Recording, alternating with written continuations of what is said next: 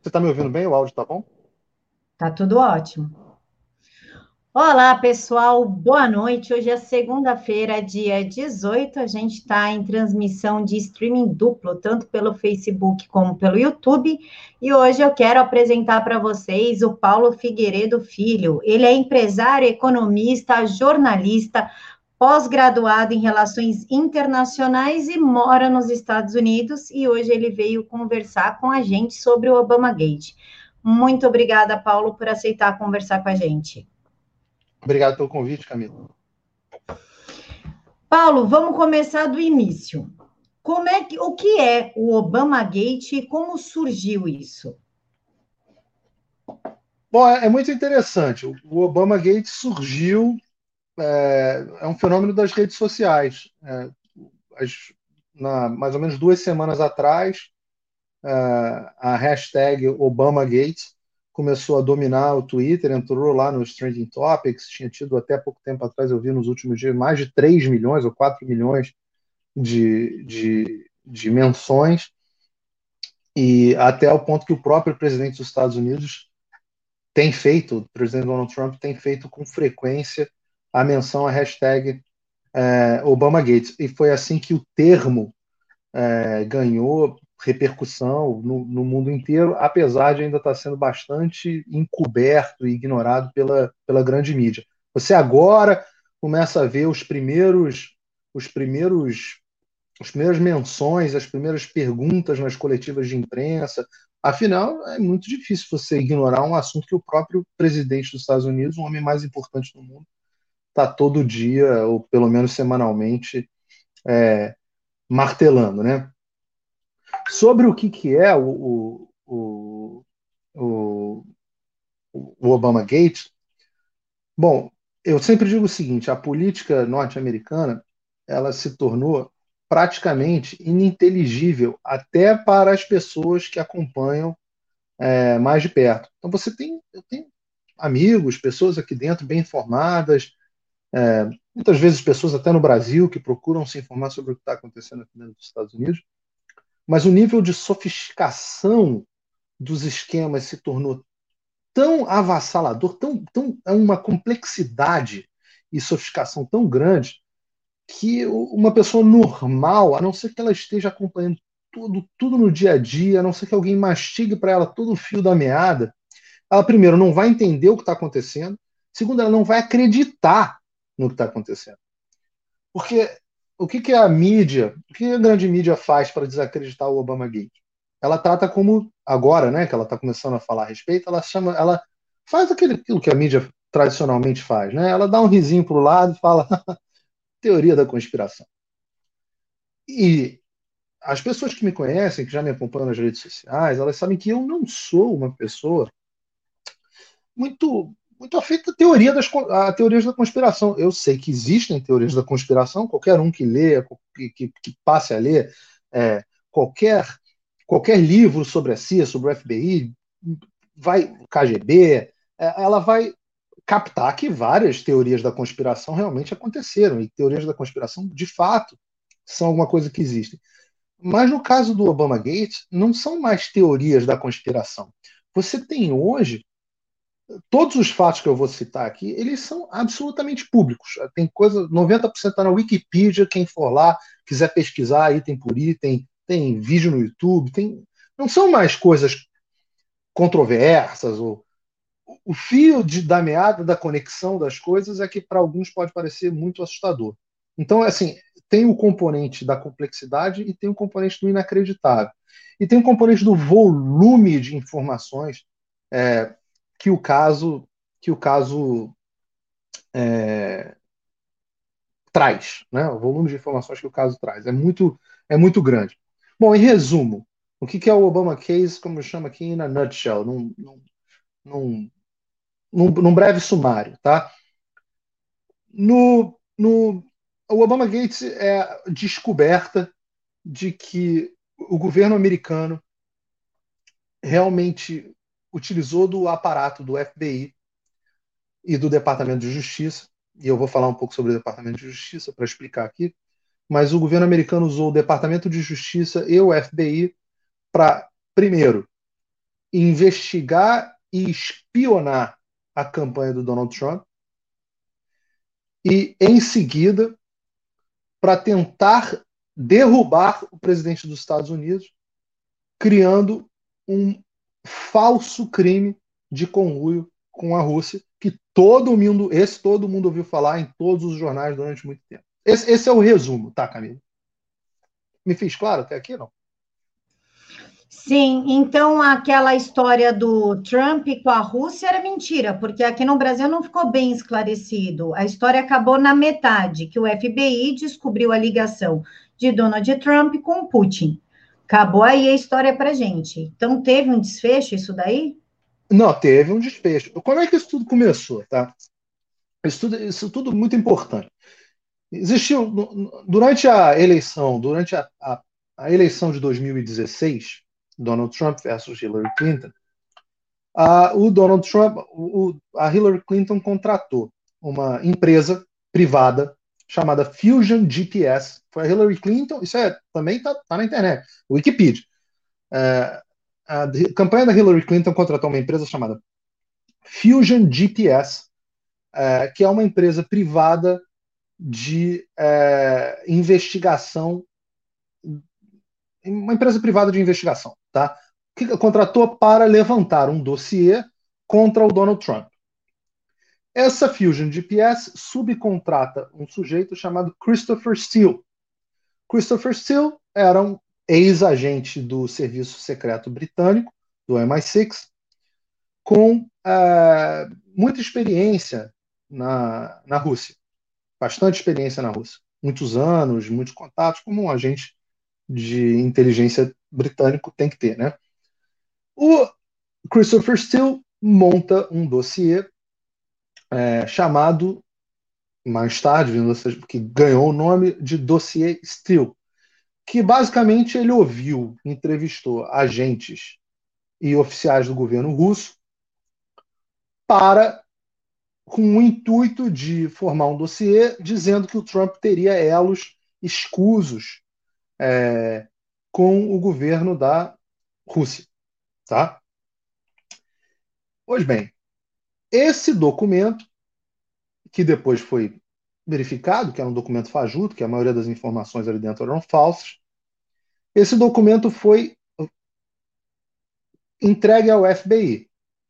E a partir daí você começa a ter uma coordenação entre os agentes do FBI, agentes da CIA e membros da campanha da Hillary Clinton para um intercâmbio de informações a respeito dessa suposta, dessa suposta relação do Donald Trump com o governo russo. Até aí, estranho, mas pior. De posse desse dossiê, o governo, o, o, FBI, especificamente uma figura dentro do FBI que eu vou, eu vou falar mais a respeito dele, que é o, o, o Peter Strzok, ele o FBI apresenta, e, e, o James Comey, né, diretor do FBI, o FBI apresenta esse dossiê como causa provável, ou seja, como razão para uma corte. Eu vou explicar o que é essa corte, o que se chama aqui de FISA Court, para uma corte FISA abrir uma investigação formal de espionagem dentro da campanha, grampear, esse é o termo esse é o termo correto, grampear a campanha do Donald Trump. Especialmente, e vou falar mais sobre o caso também, o general Michael Flynn. Tá? Bom, o que é um FISA Court? Por que eu falei do FISA Court? O FISA Court é uma corte secreta que existe aqui nos Estados Unidos, administrativa, não é, um, não é parte do Poder Judiciário, é uma parte do Poder Executivo mas não deixa de ser um avanço institucional aqui dos Estados Unidos. Uma, é, o nome FISA vem de Foreign, uh, Foreign Intelligence Surveillance Act, que é o nome da lei que criou é, essas cortes. São juízes que você não sabe quem são, não prestam muita conta a ninguém, e alguém, e, mas toda vez que um agente do FBI ou da CIA, ou quem quer que seja, quer grampear um cidadão americano, ele não pode ele simplesmente ir lá e grampear para fins de inteligência, não para fins criminais. Isso é importante diferença. Não para fins criminais. Se fosse para fins criminais, ele teria que é, recorrer a uma corte comum. Mas para fins de inteligência, ele vai nessa corte administrativa. Tá? Digamos que é uma, é uma salvaguarda extra institucional americana, mas que não serve para muita coisa. Tá? Quando vazaram, vazaram não, quando divulgaram, é, desde 1970 e poucos, que foi quando criaram o FAS, até 2006, foram feitos, tinham sido feitos 2.995, se eu não me engano, pedidos de autorização nas cortes FISA para grampear alguém. 2.990 tinham sido aprovados. Nesses anos todos, só cinco foram negados. Ou seja, é uma corte que qualquer coisa, qualquer papel que você chegue lá apresentando é, serve como justificativa para o grampo.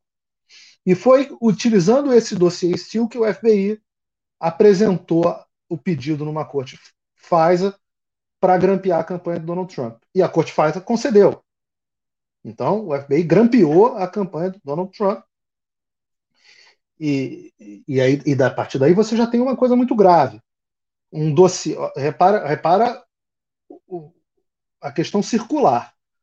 O seu opositor, que é do partido do presidente, cria um dossiê falso, e aí o governo usa esse dossiê falso para oficialmente grampear a campanha do, seu, do, do adversário, né? Do, do, adversário do partido do governo. Bom, aí alguma, alguma, alguma dúvida até aqui, não? Não, nenhuma. É, Paulo, então o Obama Gate vai se comparar ao Watergate? Seria isso? Aqui nos Estados Unidos tem uma. Existe uma, existe uma, uma, uma semelhança, porque o que foi o Watergate? Né? O, que, o que foi o escândalo do Watergate?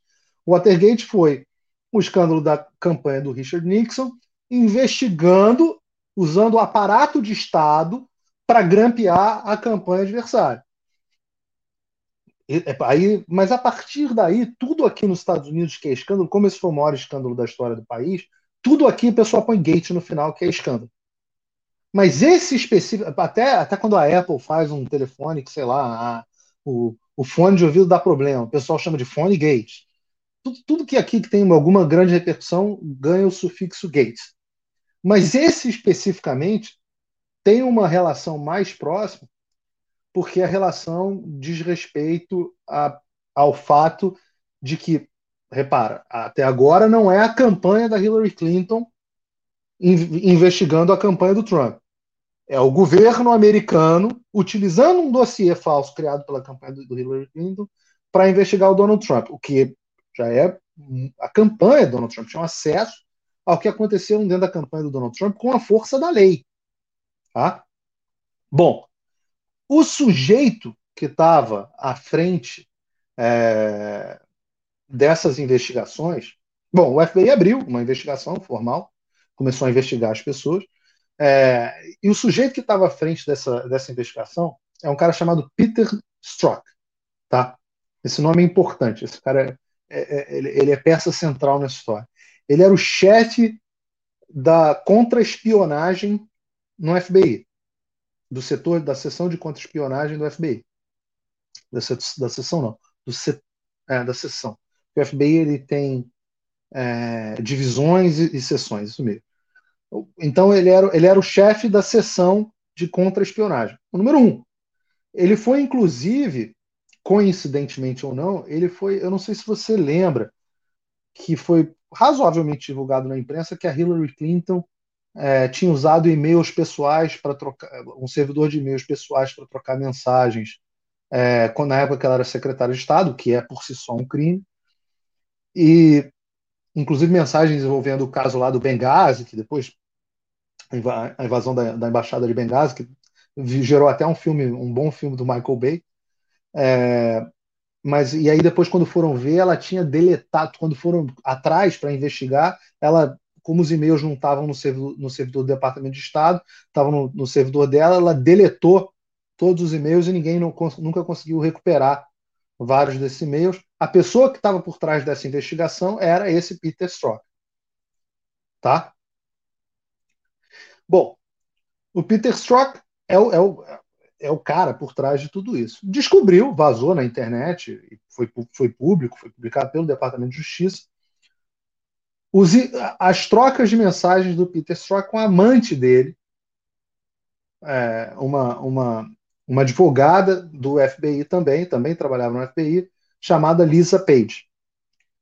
E as mensagens entre eles são terrorizantes, porque esse cara que estava conduzindo essa investigação trocava mensagenzinhas românticas com a, com a amante, né? Porque era uma relação extraconjugal, é, dizendo, ela mandando para ele: Você promete para mim que o Trump não vai ser eleito? Aí ele responde, ele responde ao agente do FBI responde para ela. O, o chefe da seção da contra-inteligência, à frente da investigação. Não, nós não, não, não, não será, porque nós não vamos deixar um agente público dizendo que ele não vai deixar o povo eleger quem quer eleger. Paulo, só para esclarecer o pessoal, a contra-inteligência seria mais ou menos um criminal minds? Não, eu, eu, eu falei contra. É porque dentro do FBI você tem a divisão de contra-inteligência e a seção de contra-espionagem. Isso, isso é um assunto longo, tá? Mas o, a CIA, aqui dentro dos, dos Estados Unidos, pelo, por, por, por, por, questões legais, a CIA não pode agir dentro de território americano. Então, ao contrário do Brasil, que tem a ABIN que age para dentro e para fora, a CIA só age para fora. A CIA não pode agir, um agente da CIA não tem nenhuma jurisdição dentro do território americano. Tá? E aí, dentro dos Estados Unidos, as duas principais agências que investigam é, espionagem, se, se, tem um agente russo, por exemplo, espionando dentro dos Estados Unidos, não é a CIA que investiga isso. Se tem um, um terrorista é, fazendo um plano para 11 de setembro, digamos, não é a CIA que investiga isso aqui dentro dos Estados Unidos. Quem investigaria isso seria o FBI. E aí o FBI tem a sua divisão de contra-inteligência, com várias subdivisões, é, e, e, dentro delas a seção da contra-espionagem, da qual esse agente especial é, Peter Strzok era o líder, ele liderou esses processos especificamente. Bom, é, esse, esses e-mails são trocados e vêm a público, isso é uma coisa que já veio até um, até um, um tempo atrás. Eu, eu vou dar mais uma pausa aqui para perguntar se até aqui eu estou me fazendo claro. Tá, sim, só o André Nunes que está perguntando assim. Boa noite. Paulo, todos os envolvidos no Obama Gate podem ser enquadrados na Lei de Segurança Nacional Americana?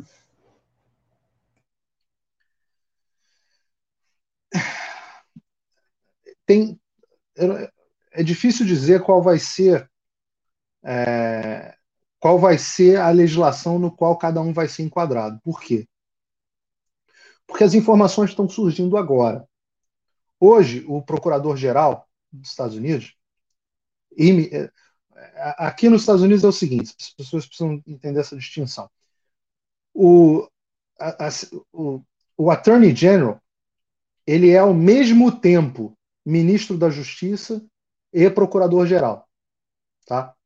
Porque o Departamento de Justiça ele, ele é um órgão que seria o equivalente à Procuradoria-Geral da República no Brasil. Então é ele, são os, os Deputy Attorney Generals, são, os, são eles que processam as pessoas. É, por que, que respondendo a pergunta do André, é, tem várias leis que podem ter sido violadas nesse processo leis de perjúrio, é, que, são, que são que é você mentir, mentir é, sob juramento. É, tem até a, a, última delas seria a traição. E aí a traição, sim, aqui é punível até com, com a pena capital, até com pena de morte. No caso do, do Obama Gate, o Bill Barr, que é o procurador-geral, né, o Attorney General, está dizendo o seguinte: olha, por enquanto, isso que aconteceu é um absurdo. Eu espero que nunca mais isso aconteça nos Estados Unidos. Declaração dele hoje, deu uma declaração hoje. Falou, muita, o que foi feito é, é, o, é o que está acontecendo na política nos Estados Unidos, é o uso dos instrumentos judiciais como instrumentos políticos. Isso é uma novidade, digamos assim, nos Estados Unidos, até certo ponto, não era uma coisa tão comum. Ele fala, só que nem tudo que aconteceu, nem todo abuso de poder é crime. E é verdade, nem todo abuso de poder é crime. Principalmente na lei aqui. Então, muitas vezes o presidente abusa do poder com determinado ato, e eu ainda nem cheguei no final dessa história, mas muitas vezes o presidente abusa do poder com ato, mas esse abuso de poder ele é imoral, ele é condenável, mas ele não viola nenhuma lei penal. Então ele está dizendo: por enquanto eu não tenho nada para pegar os grandes, as grandes pessoas políticas. Ele está se referindo ao Obama e ao Joe Biden. É, as pessoas que estão esperando que eu vá processar eles, por enquanto, vão ficar decepcionadas. Mas tem muita gente que vai sofrer perseguição penal. Quem são essas pessoas? Podem ser é, o, o, James Comey, que era o diretor do FBI na época, a, a Yates, que era a, a, então Attorney General da época, o próprio Peter Strzok, a Lisa Page, todos os outros agentes do FBI que estavam no meio desse processo podem ser é, é, processados criminalmente por, pelos mais diversos artigos, inclusive se ficar comprovada a traição. Só que é importante, principalmente para o brasileiro, é, saber que assim apesar da justiça americana ser muito mais efetiva do que a justiça brasileira, ou seja, ela pune muito mais os crimes, o nível de provas que se exige aqui para condenar alguém é muito mais rigoroso do que o nível no Brasil. Então, assim, as pessoas não gostam de ouvir isso, mas 90% das, das, da Lava Jato não teria acontecido aqui nos Estados Unidos, por exemplo, porque os processos penais não atingem o nível necessário para a condenação de alguém. Porque aqui você precisa, todo mundo é de fato inocente até que se prove o contrário. E você, e para a pessoa ser condenada, ela não é condenada por um, por um juiz que acha ou que não acha. Então, assim, se, no caso do Lula, por exemplo, se o Lula, se o Moro foi parcial ou não foi parcial no caso do Lula, seria menos importante porque ele teria sido condenado por um júri popular no processo criminal. Então, Aqui você é sempre condenado num, por um júri popular. E você precisa convencer o, todo o júri, todo o júri, que o sujeito é culpado além, o termo jurídico é esse, além de qualquer dúvida razoável. Que é um termo jurídico que significa o seguinte: se a explicação que o sujeito está dando tiver alguma chance de ser verdade, razoavelmente falando, bom, não dá para o cara dizer, ah, não, isso aí é, o triplex não era meu, era de um alienígena. Não dá. É, mas se houver alguma explicação no caso do triplex, eu acho que não tem. Mas se tivesse alguma explicação razoável por parte do presidente, do ex-presidente, para convencer o júri, já ser, não seria critério para condenação. Eu estou explicando essa tecnicidade porque às vezes as pessoas acham assim: ah, então vai todo mundo preso aqui nos Estados Unidos. Não, não funciona assim não tem funcionado assim. Tá, tá respondida a pergunta do André? A gente tem uma impressão aqui no Brasil que a justiça americana é implacável, né? Cai na justiça, está Ela... perdido. Tá, tá ferrado mesmo, mas, mas é você tá. É, é, a justiça aqui é feita, e é assim que o sistema ju, é, jurídico do Ocidente foi montado, né? Para você preferir deixar mil culpados soltos a prender um inocente. É, isso é chocante para as pessoas. O sistema ele é implacável, é difícil, uma vez que você começa a ser processado, mas não tem juiz combinando com, com o procurador no Telegram. Seria um, seria um, assim, um, o fim do mundo. O processo que seria por exemplo, no caso especificamente do processo do Lula, as pessoas vão ficar chateadas comigo porque estão achando que eu estou defendendo que o processo do Lula seja anulado. Não, eu só estou explicando que aqui nos Estados Unidos, se tivesse vazado uma conversa, mesmo que tenha sido hackeada ilegalmente, que o hacker seja um crápula, qualquer coisa do tipo, se tivesse vazado uma conversa de um procurador combinando estratégia com um juiz, o caso seria imediato. E, e isso, eu estou falando isso porque tem conexão com o caso em tela. Eu vou chegar lá. O caso seria imediatamente é, anulado. É, então a justiça aqui ela é implacável, mas ela é rigorosa também para garantir a inocência das pessoas. E, e, isso sobre o Obama Gate, como é que faz a ligação da bom, aí, caminho? Exato. Bom, começa, uh, bom, a, a investigação está correndo e agora descobriu-se na semana retrasada e, e, e é importante. Tava, uma das pessoas investigadas era um general que tinha sido diretor da agência de inteligência de defesa nos Estados Unidos, que é a agência de inteligência que serve, essa é uma outra que serve exclusivamente aos militares, é, com, com, com, propósitos de, de, avaliação de estado militar dos outros países, etc. Existia um cara, existe um cara chamado General Michael Flynn. Esse cara tinha sido diretor da, da agência de inteligência de defesa do Obama. Ele é um democrata, tá? Mas ele se rebelou contra o Obama no meio do, no meio do processo e passou a ser assessor da campanha do Donald Trump. Esse é um dos que estavam sendo grampeados. É... Bom, esse sujeito, durante a transição, o Trump nomeia ele, esse cara como assessor de assuntos é, internacionais. E num dado momento, na semana passada, descobriu-se que o Obama, em uma reunião no dia 5, na Casa Branca, no Salão Oval, o Obama vira e fala assim: Eu estou sabendo da questão do general Michael Flynn. A gente deve tratar ele de forma diferente durante a transição, porque transição, ou seja, ele já estava na Casa Branca, pegando informações, aquela coisa de transição de governo. Ele fala isso numa reunião. E isso veio a público. Bom, peraí. Se ele fala disso numa reunião, é porque ele sabia da investigação que estava em curso. E daí que virou Obama Gates. Porque aí fala, ah, então ele tinha acesso à informação. Por quê? Que aí tem o negócio do unmasking. Por isso que eu estou falando que o assunto é chato, você tem que entender como é que funciona o governo americano.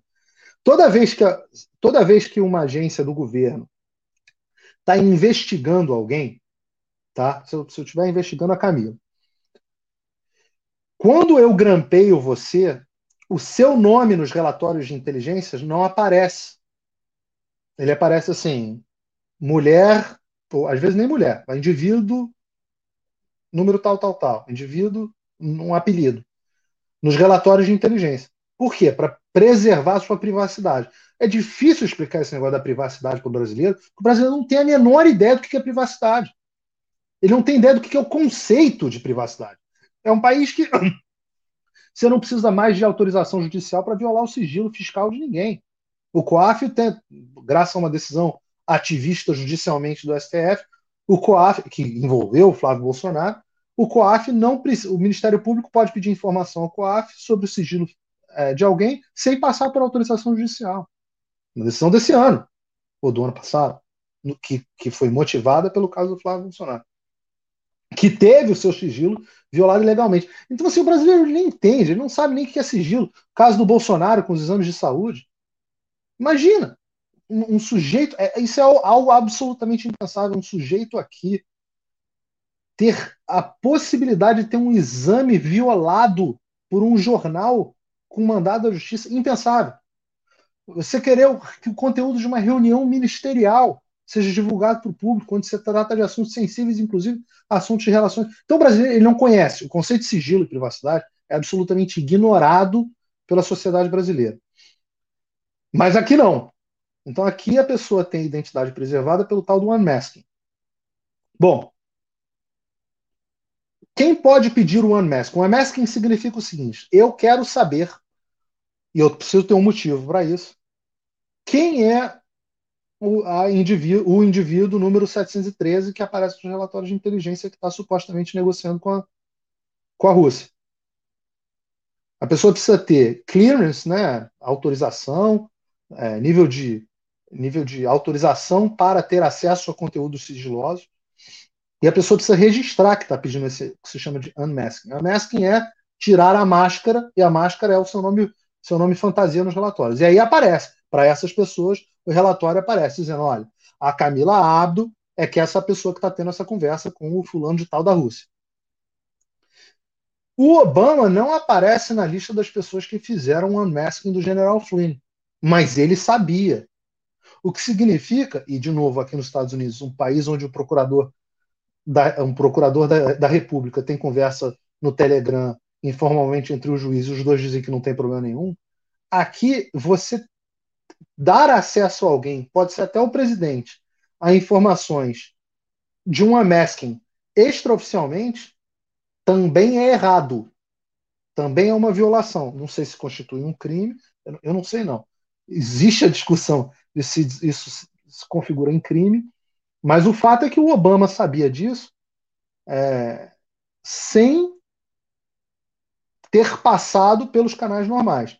Mas o Joe Biden, por exemplo, que é o candidato é, democrata agora contra o Donald Trump e era o vice-presidente na época, sabia, e foi secretário de Estado também, sabia, tem uma lista, o James Comey, que foi que era o diretor do FBI, inclusive durante o início do governo Trump, e eu vou chegar nele, também sabia. Enfim, todas essas pessoas sabiam. E a gente sabe que o Obama fala isso pelo um relato da própria Sally Yates, que era procuradora. Ela diz que soube do unmasking pelo Obama.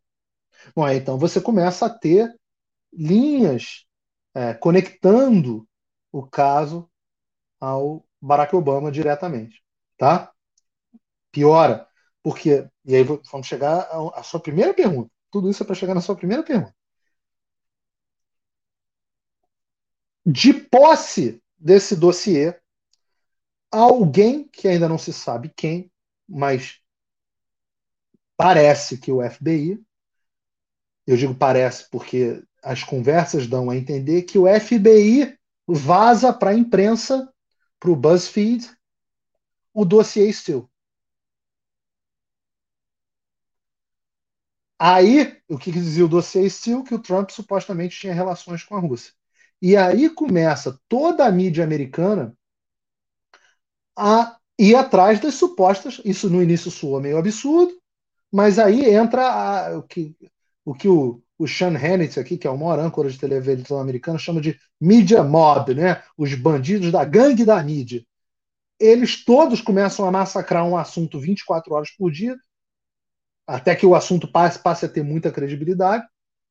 E daí você começa a ter vazamentos sucessivos, e esses sim já se sabe que foram do FBI, porque se tem as conversas de onde o FBI vazou, o FBI começou a vazar informações para a CNN, informações, inclusive dizendo que o Michael Flynn, vazaram a informação, de que o Michael Flynn estaria associado com os russos. Isso gera a demissão do Michael Flynn. Michael Flynn, o general Flynn, não ficou nem. É, acho que ele ficou 26 dias só como a pressão começou a ser tão grande, o Trump. Não foi nem o Trump, eu acho que ele, acho que ele se demitiu na época. começa, bom, você não tem condições de, de permanecer diante de uma acusação tão grave. E, e, as fontes eram do próprio FBI. Então elas tinham um tom de veracidade muito grande. Bom, com base nisso, olha só, com base nisso lá de trás, com base nas acusações do Flynn, etc, etc, o, F, o, o, a população, por pressão da mídia, começa a exigir uma investigação sobre esse caso. O Jeff Sessions era o procurador-geral da época, nomeado pelo Trump. Ele fala assim: olha, como eu fui nomeado pelo Trump agora, eu estou impedido de investigar esse caso. E aí o vice dele fala assim: não, nós vamos criar uma comissão especial para investigar esse caso e eu vou nomear um procurador especial, um investigador especial, que é o que foi diretor do FBI, havia sido diretor do FBI, inclusive nos governos republicanos, se não me engano, o governo do Bush. É, posso, posso estar me confundindo aqui, mas acho que sim. É, Robert Mueller.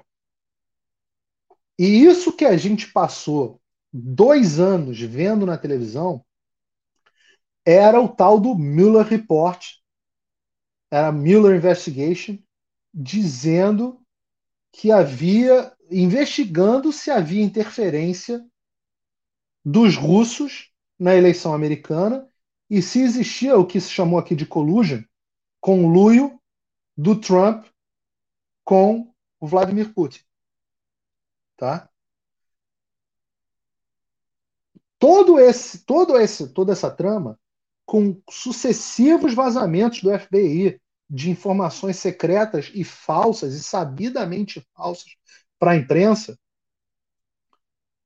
sucessivas. Tudo isso foi o que motivou esses um ano e pouco de investigação. O trabalho da investigação do Miller foi concluído e ele chegou à conclusão de que não havia indício nenhum de conluio entre o Donald Trump, dois anos de investigação. Não havia indício nenhum de conluio de investigar de, entre o Donald Trump e, o, e, e, a Rússia. Só que com isso, a pressão foi tão grande que os republicanos perderam maioria, perderam vários estados na eleição intermediária, né, que é eleição de dois em dois anos para o legislativo, principalmente, e perderam a maioria na Câmara. Então, com isso, graças a isso, os democratas conseguiram a maioria na Câmara. E o plano, conseguindo maioria da Câmara, é com maioria na Câmara, e talvez, quem sabe, no Senado, a gente consegue forçar um processo de impeachment. Depois eles acharam uma desculpa, de novo, falsa, também apoiada na questão, um pouco apoiada na questão desse suposto conluio com a Rússia, que a justificativa para o processo de impeachment era uma relação também escusa dele com o presidente da Ucrânia, do Trump com o presidente da Ucrânia. E aí talvez ele estivesse atrapalhando o presidente da Ucrânia para favorecer os aliados russos. E de um modo geral, serviu, como a coisa da Rússia ainda estava em andamento, serviu como um, um, Ah, de novo, então agora sim. Então, agora sim. Enfim, é, tem muito mais coisa. Tem, tem o caso do Michael Flynn, tem que. Ampassando aqui, é, depois descobriu-se que o FBI. Vazaram as conversas do FBI, do, dos agentes do FBI conversando entre si, dizendo o seguinte: a gente sabe que o general Flynn não cometeu é, crime nenhum. A gente continua forçando para ver se ele mente e incrimina alguém. Ou seja, a pressão. Noti... Olha só, qualquer semelhança com o Brasil não é mera coincidência. A notícia falsa é utilizada para. Eles chamam aqui isso de wrap-up smear, o esfregão que embrulha. É, e, a, e, a, própria Nancy Pelosi, né, speaker dos democratas na Câmara, que fala, tem um discurso dela falando: a gente faz o que a gente chama de wrap-up smear. A gente joga a informação falsa na mídia, aí usa a informação falsa da mídia para abrir um inquérito, aí abre o um inquérito dizendo a informação é da mídia. E aí usa o inquérito para abastecer a mídia de mais informações. E aí investiga, investiga, investiga, vaza tudo que é sigiloso, sempre de forma distorcida. Qualquer exemplo com o caso do Flávio Bolsonaro é mera coincidência, tá? Vaza tudo de forma distorcida, de forma seletiva. Então o que, que acontece? Vai lá o Paulo Marinho, dá uma declaração na Folha, aí os procuradores usam aquilo para investigar, abrem uma investigação, Aí o, o procurador ou, ou, o promotor que está investigando, no caso, o promotor, no caso do Rio, que está investigando o caso, senta e aparece filmado com o jornalista da Globo News no mesmo restaurante, batendo papo informalmente. E aí, o, aí a Globo News dá a notícia, com informações sigilosas do inquérito descontextualizadas. Aí, depois que a Globo News dá, dá, dá notícia com informação descontextualizada, isso também é usado no inquérito. Então, você não precisa, você não precisa ganhar a eleição. Você não precisa ganhar a eleição. Se, se, se, eles chamam, tem uma conversa do, do Stork com a amante dele, onde eles chamam esse caso de insurance policy deles. Insurance policy é a policy de seguro em inglês. Eles falam, por que, que é a policy de seguro? Eles falam o seguinte: se o Trump ganhar por um acaso, que eles achavam absolutamente impensável, que era coisa de maluco, mas se ele ganhasse, eles teriam essa policy de seguro. E aí, por, por que, que eu tô, fiz aquele paralelo todo do, do procurador conversando, trocando mensagenzinha com, com o juiz, é, ser o suficiente para você anular uma, uma investigação? Porque vazaram agora as conversas, embora legalmente, vazaram as conversas dos agentes do FBI dizendo a gente porque o, o general Flynn acabou sendo processado por mentir para o FBI e estava correndo risco de ser preso e seguir um processo penal e tudo mais. É, e esse é um, é um caso que os advogados dele eram ligados a Hillary Clinton, e aí os advogados instruíram ele é, a, a, a, falar que ele era culpado. O FBI, quando investigou ele, quando, quando foi fazer o. Como é que se chama isso? A entrevista em português? O, Colheu o depoimento.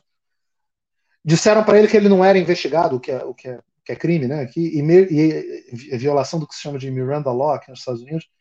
É, enfim, um, um, processo muito escuso, mas para forçar uma delação.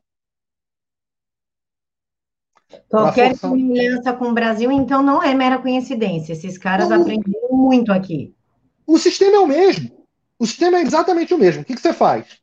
Você pega um adversário político, quem quer que seja, pode ser o Bolsonaro, pode ser o Lula, basta ser alguém, e, e nem todos os procuradores têm os mesmos adversários políticos. E, e muitas vezes o adversário não é adversário político, é alguém que ele acha que é ruim. Então ele pega, você vaza isso para a imprensa. Vezes, muitas vezes é só vaidade, muitas vezes a pessoa só quer aparecer. Você pega uma informação, vaza para a imprensa, faz uma operação espetaculosa, arruina a reputação do cara. Bom, eu sei bem o que é isso. Você arruina a reputação do cara. Aí depois que você destrói a reputação do cara, você usa aquelas notícias no próprio inquérito. E aí você deixa o cara com pânico. Aí você. Aqui não, não tem o. Aqui no Brasil você ainda tem as prisões preventivas. Agora diminuiu um pouco a lei de abuso, mas você tem as prisões preventivas. Então você ainda joga o cara na cadeia, que foi o que eles fizeram com o Flynn, forçaram o cara a, a, a, a ir para a cadeia e aí ele faz alguma delação para ver se ele delata o cara de cima. Então o sistema é absolutamente o mesmo. É, é, é, é uma pena que, que o brasileiro só esteja acordando para isso agora. Tem um motivo o brasileiro só está acordando para isso agora, mas o Maurício Silva está perguntando o seguinte: Obama Gate tem a ver com o globalismo e a nova ordem mundial, com a ligação com comunistas como Soros e Bill Gates? A Operação Storm tem ligação com esse caso? A Operação Storm é a dúvida de um monte de gente aqui no chat. Tem ligação ou não?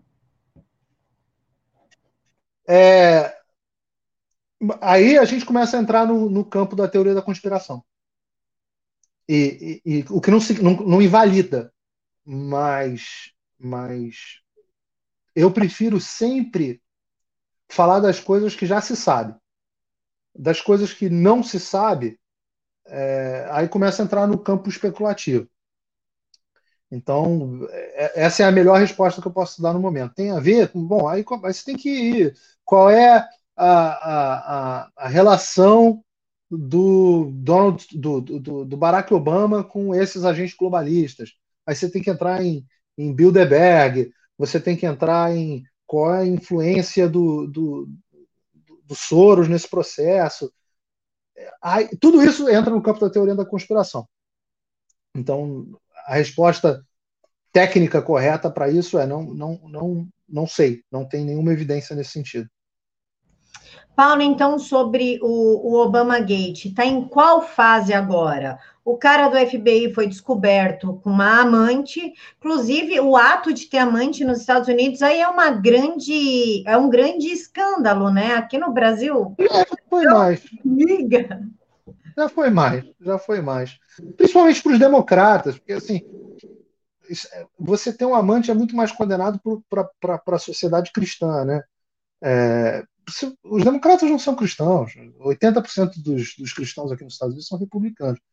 Então, assim, para a base democrata, isso não significa muita coisa. Mas isso já se sabe, o caso do, da, da, das conversas dele com a amante, do insurance policy, do, do ah, a gente não vai deixar o Trump ser eleito, isso já tem muito tempo. A novidade é, foi duas, três semanas atrás, a gente descobrir as conversas de que eles prenderam o Michael Flynn sabendo que o Michael Flynn era inocente, é, e dois, que o Barack Obama tinha conhecimento do, do, da investigação contra o Flynn e, da, e portanto, do, da espionagem contra o Donald Trump. Daí que virou Obama Gate. Paulo, qual que é a, o impacto disso, disso para as eleições? Porque Trump nos Estados Unidos hoje, neste momento, ele é o favorito qual que seria o impacto do Obama Gate? Porque ainda está no meio. Tem uma pessoa que é inocente presa, tem o Trump falando do Obama Gate e não. não... O, o general Flynn não foi, não, não está preso não e o Departamento de Justiça depois que descobriu essas conversas pediu imediatamente. O juiz está decidindo ainda. O juiz deveria. O juiz é democrata, mas tem, tem muito problema aqui. é, mas o juiz está decidindo, é uma acusação leviana, o juiz tem inclinações é, que parecem é, ser em direção a um, a um, a um viés democrata. Vamos, vamos, ser mais precisos. Mas uh, o Departamento de Justiça, que seria a Procuradoria, né, tá, desistiu de processar o general Flynn e pediu para retirar todas as acusações depois que descobriram essa conversa. Porque depois que você descobre, isso é também uma coisa aqui dos Estados Unidos, existe um amor muito grande, um apreço muito grande ao due process, ao devido processo legal. Para você condenar alguém, não basta só terem as provas que eu falei. E o, precisa ter certeza de que o devido processo legal foi seguido. Então, você muitas vezes aqui tem casos de, de um cara que é um assassino, que se sabe que o cara é um assassino, se sabe que ele cometeu um assassinato, mas porque o devido processo legal não foi seguido, o cara é solto. Aí você vai falar assim, pô, mas isso não é justiça. Não, isso é justiça, porque se você não tem um governo que não é obrigado a seguir o devido processo legal, ele se torna um monstro maior do que qualquer criminoso. Então, quando você abre mão do devido processo legal, você está criando um, um Estado superpoderoso que pode fazer qualquer coisa. E o, e o governo americano ele é feito não para proteger, é, não, não, ele é feito para proteger o cidadão do Estado. Então, o devido processo legal aqui tem muito valor. É, sobre a pergunta sobre o que, que sobre o que, que, o que quais são quais são os próximos acontecimentos. É, o Bill Barr disse hoje, o Bill Barr é o procurador geral aqui, que é quem como eu disse, é o Attorney General, né? É quem investiga e quem é responsável pelas investigações. Ele disse: olha, no meu, enquanto eu for Attorney General, não tem mais uso político é, do Departamento de, de, de, Justiça. Então ninguém vai mais ser perseguido por questão política aqui dentro. O que isso acabou. Enquanto eu estiver aqui, isso acabou. Eu, eu, eu vou processar algumas pessoas e eu não, eu ainda estou investigando. O Trump está dizendo Olha, esperem os acontecimentos das próximas semanas. Mas o Trump ele é espetaculoso na forma dele de ser, né? Ele muitas vezes está levantando a atenção justamente para criar repercussão. A gente não sabe o quanto os fatos que ele vai levantar têm repercussão grande. Por exemplo, você tem hoje tem alguma evidência para você prender o James Comey? Não, não tem. O James Comey era o diretor do FBI do Obama que é um episódio interessante também, porque o, Trump demite o James Comey, porque descobre que o James Comey não está dando. Olha, olha a semelhança de novo com o Brasil. Reclama que o James Comey não está dando as informações de inteligência para ele de forma precisa, ou seja, diretor da Polícia Federal americana, que era um, um, um esquerdista metido a direitista, é demitido. E depois abre-se uma investigação, uma das coisas que o, que o Miller é, investiga é se o presidente não cometeu obstrução de justiça ao demitir o, o, o, o diretor do FBI. Não, não tem ramagem, não tem, não, é James Comey. É, é, apesar do caso ser muito parecido com o caso do Brasil, porque hoje a gente tem exatamente isso: um presidente que reclama que não estava recebendo as informações necessárias, que, não, que perdeu a confiança no diretor da Polícia Federal, demitiu esse diretor da Polícia Federal e passou a ser investigado por obstrução. Esse presidente não é o Trump, é o Bolsonaro. Mas é o Trump também. Nossa, é muito parecido, né? E engraçado, é, eu sou fã de série, né? Eu assisto Law and Order, Chicago PD, Chicago Med, enfim. E a impressão que essas séries dão, principalmente o Criminal Minds, é que as, vamos pegar o Criminal Minds, já que a gente está falando do FBI. O FBI investiga, pega o assassino e o assassino cumpre, assim, numa questão muito pequena de tempo, né? O Law and Order, vítima, é, vítimas especiais, também dá essa impressão. A Olivia Benson prende, vem o promotor e o cara já está na cadeia. E você está falando que a visão não é essa, né? É bem distante. Ah, existe um instituto aqui é que é o seguinte: é, é, é muito, é muito caro e trabalhoso para ambas as partes de você ir, você passar por um processo de julgamento. Então, quando as provas são muito contundentes, o procurador chama o, procurador ou promotor, né? no caso nos Estados Unidos quase sempre é, aí, aí é promotor, mas que no Brasil você tem a distinção é, no nível federal de procurador né, e, no, e, nos níveis estaduais de promotor. Mas o promotor, vamos, vamos usar o termo aqui de lato senso, tá? O promotor tem o, tem, chama o advogado da, da, do acusado e vira e fala assim: olha, é, se eu te jogar no júri, você vai pegar 20 anos de cadeia. Você vai ser condenado e o juiz vai te sentenciar a 20 anos de cadeia. Vamos fazer um acordo e você pega 10 anos de cadeia, 5 se você sair por bom comportamento? Isso acontece muito aqui. A maioria dos casos aqui são o que se chama de settle. São, são, são feitos acordos entre as partes. É, dificilmente, dificilmente não, mas há muitos casos, a maioria dos casos não vão a julgamento. Isso, então isso acontece muito aqui. Agora, posto isso, a justiça é mais rigorosa, mas ela também é mais célere. Ela é bem mais célere no Brasil.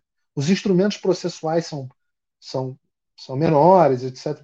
Eu não, eu, não sou, eu não sou advogado, então eu falo muito mais do ponto de vista de filosofia política do direito do que e de funcionamento de, de governo, que assim essa sem minha área de expertise, do que do ponto de vista de, de sistema jurídico.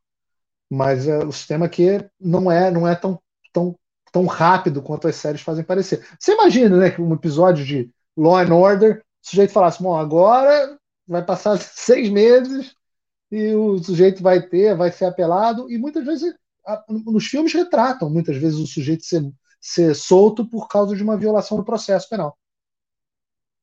É, no CSI. Desculpa te interromper, mas você sabe que o negócio do Miranda Law, esse negócio que eu falei de Miranda Law, é aquela coisa que em filme você vê que toda vez o policial prende alguém, ele é obrigado a dizer é, tudo que você disser. Primeiro, você está sendo preso para você no tribunal. Tudo que você falar vai ser usado. Você tem direito a um advogado, um telefonema, tudo que você disser varia um pouquinho de estado para estado, crime para crime, mas em, em, resumo é isso. Fulano de tal, you're under arrest. Tudo que você disser pode ser usado por, pelo you're under arrest. Você está você tá preso pelo assassinato da Camila Abdo. É, tudo que você disser vai ser usado contra você. Contra... Isso se chama de Miranda Law. Se o policial não lê o Miranda Law pro, pro, pro, pro, pro preso, o cara pode ser, pode ter matado criancinha no pai. Ele pode ser solto. É, e, e a audiência de custódia tem aqui também. No CESAI dá uma impressão que os crimes são resolvidos em menos de 24 horas, né? Porque pega lá o Horácio Kane, pega um crime de manhã, laboratório à tarde, à tardezinha já está todo mundo preso, né? Você tem que ver aquele filme Epidemia com, com o Morgan Freeman e o Dustin Hoffman.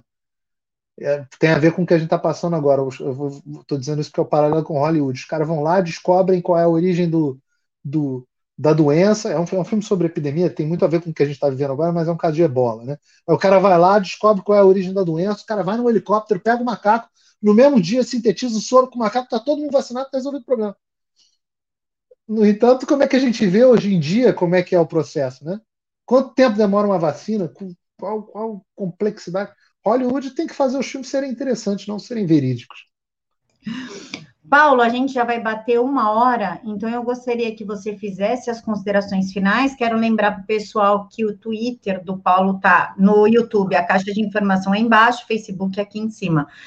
Que é, queria que você fizesse as considerações finais, então, em torno do Obama Gate.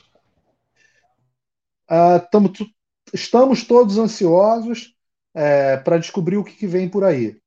No momento, existe uma, uma uma conexão é, com o Barack Obama muito mais imoral do que completamente ilegal. É, ainda não atende os critérios suficientes para provar que ele é um criminoso, para se abrir um caso contra ele. É, mas é um escândalo de moralidade e está todo mundo querendo aguardar as consequências do que, que vai acontecer. Infelizmente, a, a, a, mídia tradicional tem feito um trabalho absolutamente ridículo na cobertura desse, dessa imprensa. O único, o único veículo brasileiro de grande mídia, não, não tão grande, mas de de grande mídia foi a Gazeta do Povo, que fez um artigo, vou dizer aqui nota 7,5, é, sobre o caso do Obama Gate. Fora isso, essa live, a, é, a live que eu fiz com, com, o pessoal do Terça Livre, e, e, não tem nada além disso. Tem mais nada. A CNN Brasil chegou ao cúmulo. Um rapaz, eu até reclamei dele no Twitter, ele me bloqueou.